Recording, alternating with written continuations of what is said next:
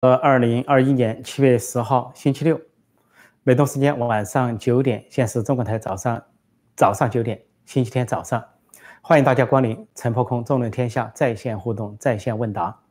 那么今天被我看到网友议论很多的事情是香港影星成龙要求加入共产党，说我要做党员。原来呢，中共这个七百年党庆之后啊，中共就到处组织各界学习所谓习近平重要讲话。其实，习近平重要讲话，也就是王沪宁的重要讲话，学习这个影视界也学习，说是还找了一些香港影星在学习。说成龙就在会上表态，说我很羡慕你们共产党员，说你们共产党承诺的事情不用一百年、几十年就实现了。然后就说我要做党员，表达了表达了入党申请。那么这个出来之后就议论纷纷，分两个方面，一方面是。共产党的方面的议论，就说习这个成龙啊，又是又是小三，又是二奶，儿子又是吸毒啊，家教又不严，然后自己又是各种出轨、各种丑闻，说他究竟够不够共产党的资格？但是呢，呃，在民间都说他够资格，太够资格了。因为中国民间呢，早就传一句话，说如果说有一个人入党了，大家都很调侃说。呃，群众队伍进一步纯洁了，就是坏人都去了共产党，而群众队伍进一步纯洁了。而共产党呢，反过来讲，他们里面很多贪官污吏，每次搞权力斗争打倒一个，就说党组织更纯洁了。甚至有的官员公开放话，呃，特别是这个申纪兰，万年国大代表申纪兰，万年人大代表申纪兰就说过，说，呃，被打被开除的贪官不能叫贪官，说太听难听了，就叫做被开除的人民群众。所回到了人民群众中，他本来是人民群众入了党是党员，现在被开除了，又还原为人民群众，说不能叫贪官，所以这是申纪兰的名言。那反过来，现在老百姓都觉得成龙呢，恰恰够入党，因为他不仅是拥护共产党、支持共产党，恨不得一片红，在海外号称自己爱国，在国内呢又号称自己爱党，现在公开表态表态要入党，要加入共产党，甚至呢。他老是给中共代言奥运会啊，各种产品代言。那么现在就表示他要给共产党代言了，广大民众啊是拍手叫好，因为他代言太好了。因为在影视界有三句名言，说逃犯不要看张学友，演唱会不要看萧敬腾，打广告不要找成龙。什么意思呢？就说张学友的演唱会啊，好多个逃犯落网，说前后有些逃犯去看张学友的演唱会，反而被警方认出。就逮捕说前后有六十多人，说张学友的演唱会出名，就是逃犯不能去看，去看了就会被认出来被逮捕。第二个萧敬腾呢，说一开演唱会就下雨，说天公不作美，非常神奇，所以说开演唱会不要看萧敬腾，因为淋一头雨像这个啊落水鸡落水鸡汤一样的走人，落汤鸡。然后就是成龙说你不能让成龙打广告，他打广告给哪个产品打，给哪个公司打，那公司摔。那个广东话叫衰啊，啊，代言谁谁就衰，谁就败。那么就举了很多例子啊，成龙曾经代代言小霸王，小霸王就是个学习机、游戏机，结果这个公司垮了，小霸王倒闭了。他后来呢，呃，代言呃这个霸王水、霸王洗发水，结果发现有致癌，说是致癌，这个公司也就倒闭了。后来他又代代言这个凤凰可乐，当时凤凰可乐在中国号称三大可乐，还是一个名牌。结果由于成龙代言这个凤凰可乐也倒闭了，没有了。他有代言什么开迪汽车，说这个汽车只卖到九百多台就卖不动了，卖不下去了。他有代言，还代言日本的三菱汽车，结果三菱汽车一代言就发现很多召回事件，很多质量事故。他还代言什么呢？他还代言这个呃呃思念水饺，一代言思念水饺，这个水饺就发现致癌，说是有致癌物质，有含菌，含菌啊，细菌，最后也下架了。可以一直数下去。这个有一个公司叫格力公司，是一个电器公司、空调公司。说哦，其这个成龙代言格力呢，说格力的生产产值上升了七十，七十呢，这格力公司陷入了严重的官司。呃，管理层就是老板呢，父子两人打官司，耗尽百万、千万的家产。表面上业绩上去了，被成龙代言，实际呢陷入了官司，陷入了这个官司诉讼。还有一个就是说的官司啊。些这个成龙还给爱多啊 VCD 代言，结果代言的结果，这个老板坐牢了。这老板叫什么胡志彪啊？有人戏称他为彪哥，就彪哥坐大牢了，牢狱之灾。这就是成龙代言的结果。所以呢，成龙现在代言共产党，大家拍手叫好，说你代言共产党，说明共产党气数尽了，确实应该由成龙去代言。成龙给谁代言，谁就衰，谁就倒霉，谁就倒台。所以现在全国人民都期望海内外华人的翘首盼望成龙入党，而且为共产党代言，为共产党站台，那这是天大的好事。所以这是最近今天看到的一个舆论。那么另外一件事就是中国方面现在是管头管脚管所有的事情啊，不仅要管国营企业、民间企业、外资企业、私营企业都要有党组织，现在又管到歌舞厅、卡拉 OK。还规定酒不准，说卡拉 OK 厅唱歌啊，有九种歌不能唱，是由中国的所谓文化与旅游部门下达的这个规定。哪些哪九类呢？说什么涉及到跟宪法相关的，还涉及到危害国家什么领土主权完整统一的，还涉及到什么危危害国家啊什么荣誉尊严的啊国家利益的，说还涉及到说宣传邪教的啊，还有就是。呃，伤害民族感情的，呃，去伤害民族的风俗，啊，发伤害民族的文化，啊，破破坏民族团结等等，还有一直到下面说黄赌毒的，涉及黄赌毒的不准唱。那么还有呢，就是呃，呃，跟这些呃，呃，说犯大犯罪的，说讲了很多，反正讲了九大类。结果讲了九大类之后，大大家的直觉的理解就是，以后唱卡拉 OK 都不自在了，不自由了。但这是一个方面。人们唱歌选歌都要小心了。说是香港刚搞了一个什么，呃，歌唱比赛是怎么样？结果有些歌啊不，说是有敏感词，居然不仅被下架，还有人家道歉，啊等等，文字狱伤到了歌声。但是这里出现一个悖论，这个悖论就是大家发现了这九不准，九不准一对照，说现在红歌都不能唱了，就共产党的歌不能唱，因为共产党的歌从头至尾就这样的。比如说其中一条说不能宣传封建迷信。啊，不能充满邪教色彩。共产党唱《东方红》，说他是人民的大救星，他为人民谋幸福。但是国际歌已经唱了，从来就没有神仙皇帝，也不靠救世主，这是共产国际唱出来的。但是中共这边居然说某某人啊，某某人是人民的大救星，就人民靠他来拯救。这不仅违反了国际歌，自相矛盾，而且呢是宣传邪教，是一种迷信活动。所以现在啊，歌厅里啊不应该唱《东方红》。另外，中共又唱什么？呃，没有共产党就没有新中国。其实大家都知道，有了共产党才没有新中国，没有共产党才有新中国，或者说没有法租界就没有共产党等等。那么你现在共产党干的是什么呢？干的就是把马列邪教给引进来，就是分裂国土啊，勾结外寇，勾结外外部势力，颠覆国家，分裂国家，搞所谓中华苏维埃共和国。说这些都涉及到领土的分裂、颠覆等等。说这些歌跟共产党相关的歌都不能唱。因为共产党干的就是，呃，勾结外部势力，颠覆国家、分裂国家、颠覆政权这些事情，说跟这个刚好九条经典完全符合。还有你随便提到哪一条，说破坏民族团结，破坏民族团结的，像中共把这个西藏人家的歌改了，本来有西藏的啊民歌，有藏族人的歌，改成什么呢？北京的金山上什么呃红太阳升起，什么照万丈，这是对佛教的亵渎，对藏传佛教的亵渎。因为西藏人民有他的宗教领袖。有他的信仰，藏传佛教有他的宗教领袖是达赖喇嘛，结果你要把毛泽东凌驾于达赖喇嘛之上，甚至现在还把中共的一些领袖像，什么毛泽东啊、啊习近平啊等人的像挂到呃西藏啊这些寺庙里面，都是对宗教的亵渎，唱那些歌篡改人家的歌词，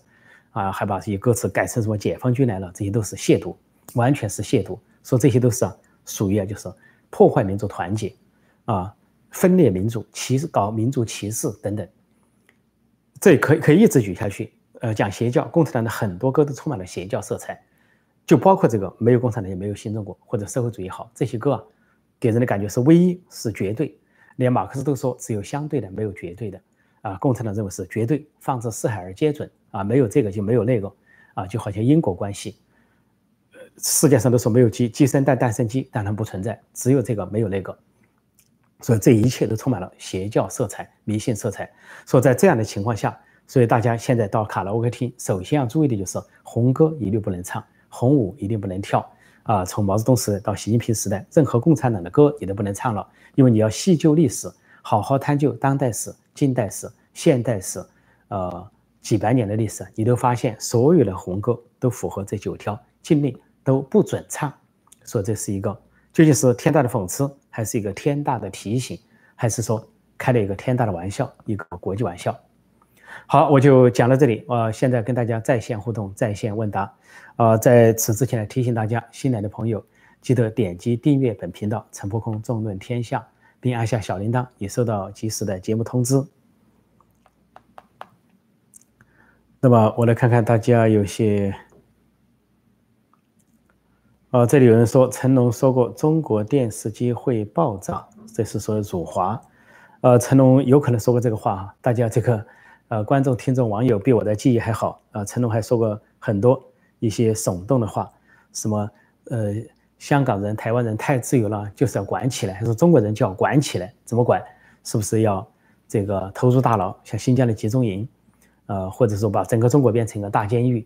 另外，成龙还说过什么呢？哦，成龙在这次捧共产党的时候说，说共产党承诺的事不到百年、几十年就实现了。究竟哪些实现了？是抄袭、剽窃、盗版实现了呢？还是说文化大革命实现了？还是说把这个中国的文物古迹都砸毁了？还是说制造了六十大屠杀？还是说千百万人头落地实现了？还是说这个呃几千万人被饿死实现了？究竟是什么实现了？或者说在中印边界是不是打了败仗了？啊，付出了？印度双倍的代价，甚至多倍的代价，还不准人说。所以成龙在说什么共产党承诺了一百年的事，几十年就实现了，不知他究竟是什么，语言不详。他可以把中国的历史、七十年历史、百年历史都列举一下。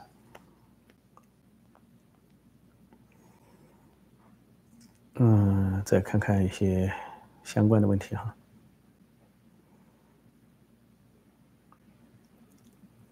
呃，这里有人说，嗯。成龙代言什么，什么就会倒闭。现在终于轮到 CCP 了，就终于轮到共产党了，是这是这个回事。说成龙这次表示要入党，我要做党员，啊，要为共产党代言，结果就落入了这么一个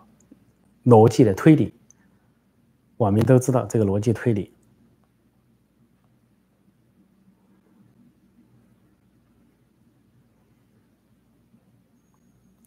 哦。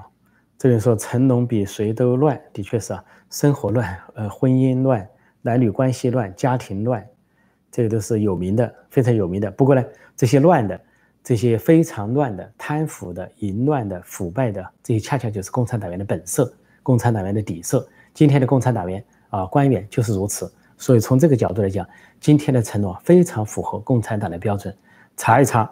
他所敬佩敬佩的那些政治局委员、政治局常委、历届党和国家领导人，有多少家产在海外？有多少的家属、子女和财产？啊，在巴拿马有多少的空投公司？在香港有啊藏了多少财产？这些都是成龙需要了解的，特别是跟成龙也很符合。特别是栗战书啊，习近平的亲信心腹、人大委员长栗战书，他的女儿女婿在香港拥有百亿资产，其中，呃，这个他的女婿啊就拥有。一一匹价值千万的呃宝马，因为用于赌马，因为这里提到的九不准是不准赌，黄赌毒不允许，但共产党就搞黄色，就搞赌博，啊，就搞淫乱。其中栗战书的女儿，呃，栗战书的儿子和女儿就搞这个赌博赌马，而且是价值连城的宝马。所以这个成龙啊，确实跟那个硬跟他们为伍同伍。同时那时候酒不准也不准赌，这个栗战书的。儿媳呃女婿啊却要赌，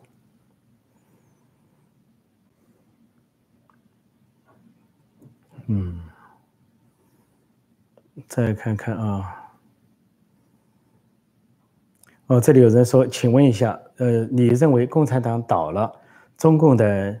走势会是分裂，还是走向另一个专制领导呢？这两个都不是啊，这个好像好像共产党倒了，只有两个结果。要么就走向一另一个专制，要么就走向分裂，都不会，因为现在谈共产党倒了，不是我们历史上的概念，不是说王朝循环，啊，不是说一个政权倒了，另一个政权取代它；一个党倒了，另一个党取代它；一个王朝结束，另一个王朝取代。啊，这个元宋、唐宋、元明清，啊，这个呃呃宋宋朝来接，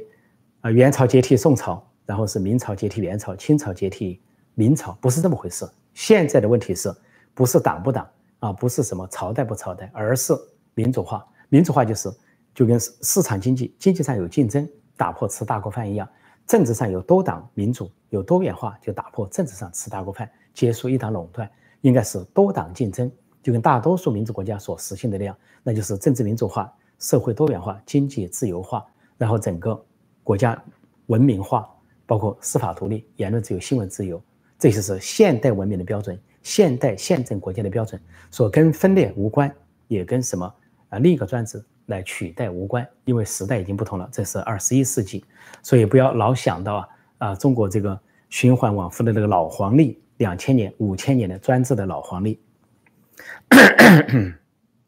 Sorry，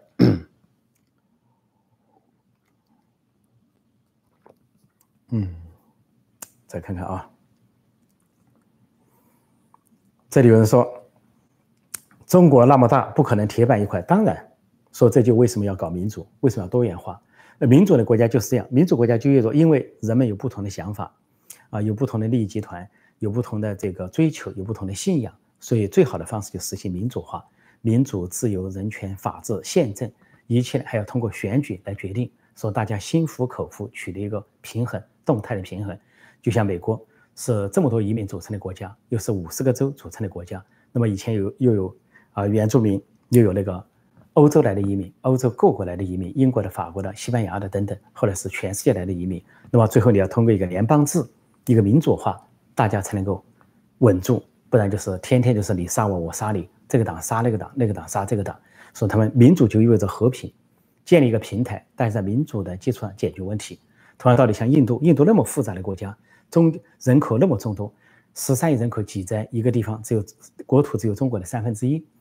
宗教流派林林总总，政治派别林林总总，甚至还有一些啊小的地方武装。如果印度不实行民主化，早就打得稀巴烂了。如果民主搞印印度搞一党专政，搞中国这一套。那什么文化大革命，什么大跃进、大饥荒、大屠杀都发生了，但是不会，印度不会，就因为印度有民主化，说民主就是一个平衡，让大家到这个平台上讲道理。尽管民他的民主有个过程不完善，但是总比你一个专制独裁、一刀切、大屠杀要好得多。所以印度呢，可以开始发展的慢一点，先发展政治民主，然后经济起飞，然后就逐渐快起来。所以这都是民主现成的例子。越是大，越是多，越是要分治，越是要民主。啊，我前后对照看一下有些哪些问题啊？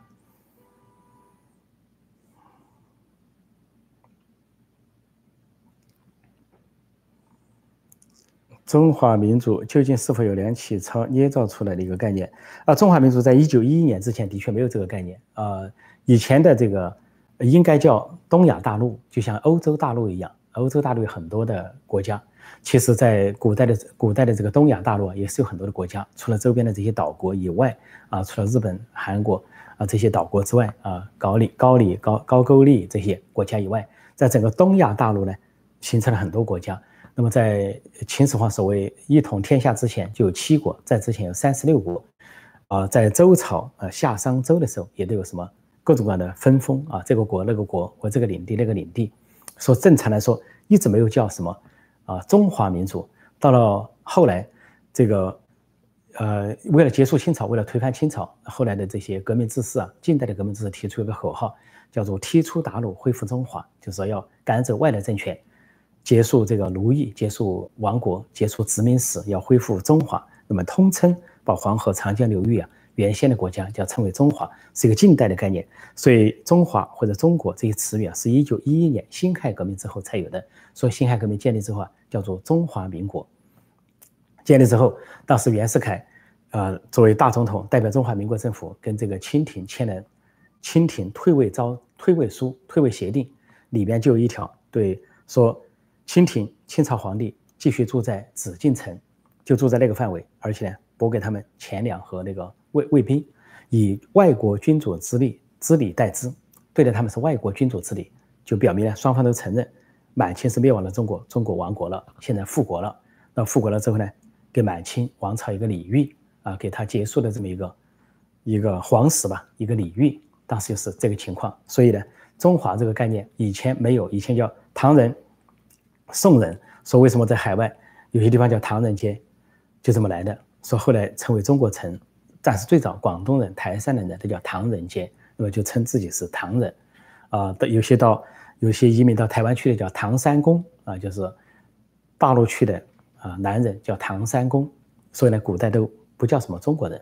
啊，有的大清就叫大清的人，啊，明朝叫明人，啊，宋朝叫宋人等等这些说法，就像蒙古叫蒙古人一样。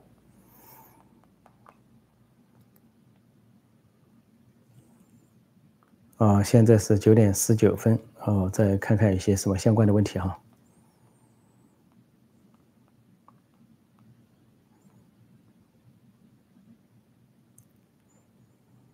啊，这里有人说，呃，在说成龙的故事，我们正在说成龙的故事啊。大家都知道成龙是代言的故事，我在之前已经讲过了，大家回头去看一下。这里说成龙很聪明，假装入韭菜党，现阶段能够保平安。啊，有可能这些，反正共产党在每一阶段都有一些人去投共啊，不管是共产党在地下活动的时候，还是共产党打内战的时候，还是共产党建国之初的时候，都有一些人去投共产党。但是投共产党十有八九都没有好下场，我们就不重复了。那些投共产党的人，要么在反右运反右运动中遭到清算，要么在文化大革命中身文化大革命中啊身首异处，或者被扫入牛棚啊，要么就是在后来啊各种各样的选择性反腐中遭到整肃。总之呢，反正加入共产党，多数没有好果子吃，少数人侥幸成为赢家，成者往往败者寇，败者多，赢者少。然后这里有个人问陈老师：“我在国企工作，要不要入党？”这个问题怎么回答呢？呃，就看你的动机是什么。你说你要入党，呃，现在国内说是为了有一个好的饭碗，啊，当个公务员是为了当官当干部，啊，是单纯这个目的。啊，很多人就把入党当成一个谋生的手段，但是如果说你入入党是为了这个像戈尔巴乔夫、叶利钦那样改造共产党、改造中国，有朝一日起作用，当然你可以入党，那叫里应外合。还有一个，如果说你认为这个入党跟你的理想不符，啊，你本来想做一个正常的人、正派的人，啊，有理想的人，一个大写的人，有骨气、有尊严、有志气的中国人，真正的中国人，不想做一个马列子孙，想做中华儿女，那当然你不要入这个党。因为你入这个党之后啊，相当于邪教、马列邪教、邪这个邪灵附体啊，叫做啊。但看你的深深远的动机是什么？记得以前似乎戈尔巴乔夫的戈尔巴乔的夫人在谈到戈尔巴乔夫的说过一句话，说戈尔巴乔夫在中共呃在苏共苏共党内当官的时候，曾经呢有很多的抱怨，很多的怨言。他的夫人奈莎就劝他说：“你不不应该有这些怨言，不应该这些抱怨，你要深藏不露。”说，然后你一步步，如果能升到高位的话，你只有掌握了权力，你才能改变这个党，改变这个国家。据说呢，戈尔巴乔夫听了他妻子的奉劝，就隐忍不发，一直到这个时代运转，也出了很多的奇怪的事情。他戈尔巴乔夫很年轻，五十四岁就当上了总书记，又连续死了三任老人，三个老老的总书记。勃列日夫死了，切尔年科继任，切尔年科七十多岁突然病死。叫安德罗波夫就任，安德罗夫一上任不久也是病死，因为三个都年龄都大了，结果就没有人了。政治局推的结果就轮到戈尔巴乔夫出任总书记，这样才给导致苏联发生了大的变化、改革、透明化，最后是苏联解体，啊，各国独联体独立，啊，俄罗斯民主化，东欧解放，冷战结束，给现代文明带来了巨大的机会，啊，让整个人类呢避开了美苏和。核对决的一劫，避开了一劫，走上了个缓解的道路，这就是当时冷战的结束。但现在新冷战又开始，那是啊，美国跟中共之间，或者说美国西方民主阵营跟中共之间的新冷战。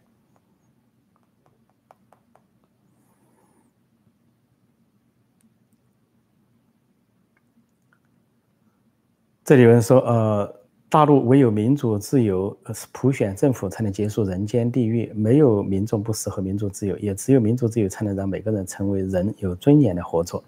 呃，是这样的，连毛泽东都承认这个道理。说在延安的时候啊，会见这些啊，从啊南京或者是上海去的知识分子，毛泽东都说要结束啊古代王朝的循环，只有民主化，只有让老百姓人人起来当家做主，才能够让政府负责。啊，只有这个人人都有选票，人人都负责任，这个过去那种王朝兴衰轮替啊，那种噩梦才能够结束。但毛泽东是忽悠了别人，自己并不兑现，但他知道那个道理存在那个道理。那么，所以，呃，中国其实呢，近代中国、当代中国已经灭掉了两个神话，还有一个神话。原先在毛泽东时代有个神话，就是国门不能打开，一打开国门，中国就乱了，就变修了，就变资本主义复辟了，就完事儿完蛋了。所以呢，闭关锁国，里面的人不能出去，外面的人不能进去，而且任何人有海外关系叫里通外国，打成所谓特务海外关系。但是后来打开国门，放人去留学，放人去旅游，国家没有垮，还发展起来了。说这个神话打破了。第二个神话就是毛泽东时代造的一个，说只能搞市场经济，搞计划经，呃，只能搞计划经济，只能搞什么？五年计划，苏联式的，不能搞市场经济啊，不能搞资本主义啊，不能够有私有制，不能够啊有资本主义的尾巴，好像一搞天下就大乱。北朝鲜现在还信奉这个道理，一定程度上以为一搞市场经济，这个国家就垮了，就没有了，就成了波这个这个所谓辛辛苦苦三十年一夜回到解放前，结果这个神话也打破了，呃，实现了市场经济呢，企适应企业竞争，反而呢使中国经济获得了活力。啊，中国经济高速增长主要就靠私营经济、民间企业，国营企业是累累的亏损，耗出大量的成本。现在的中国的就业主要都靠民间企业、私营企业来解决，过去四十多年都如此。那么第三个神话就是说，中国不能实现民主化，一实现民主化，国家就乱了，就分裂了，就解体了，然后就陷入汪洋，就陷入啊水深火热了。这都是造的神话，没有实现之前，他们造了很多的神话，但当那样的现状来到的时候，一切都。非常的平静平安，中国人，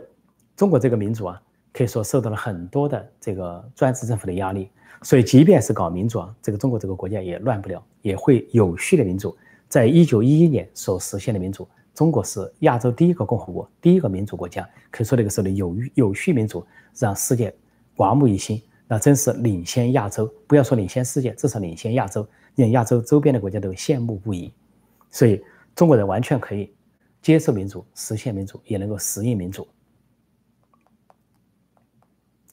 现在是九点二十六分，今天我们可以呃讲短一点，看看还有什么问题。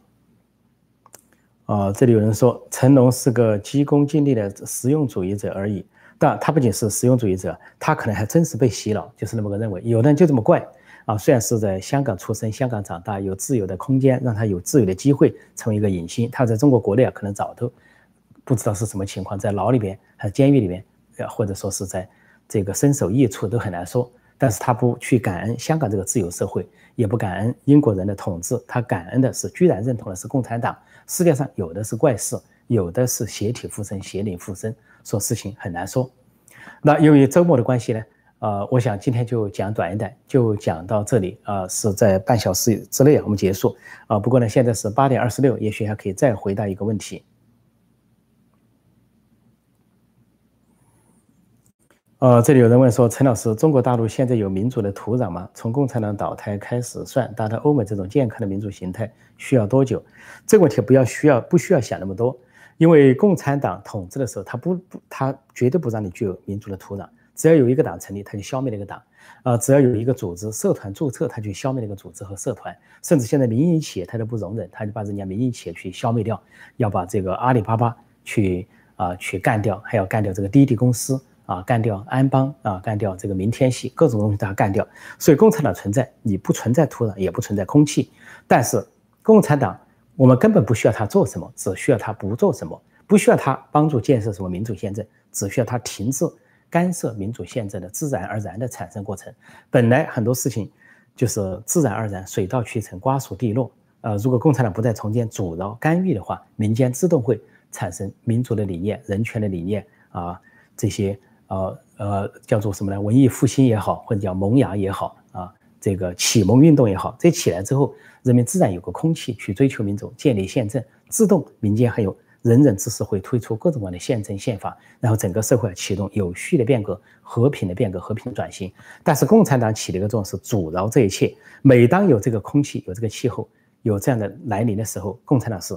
阻挠。阻挠不了就屠杀，大屠杀，就跟一九八九年所发生的一样。那个时候，整个中国都具备了建立民主的空气、土壤和气候。经过八十年代的改革开放和阳光灿烂的日子，对文革的反思，但是共产党举起了屠刀，啊，这些政治老人、那些屠夫啊，李鹏这些屠夫，为了维护自己的既得利益，动用军队，用枪炮、坦克、屠刀镇压人民，活生生的扼杀了民主运动。所以在共产党这样的高压下。不要谈什么土壤和空气，有他得把它灭绝，所以。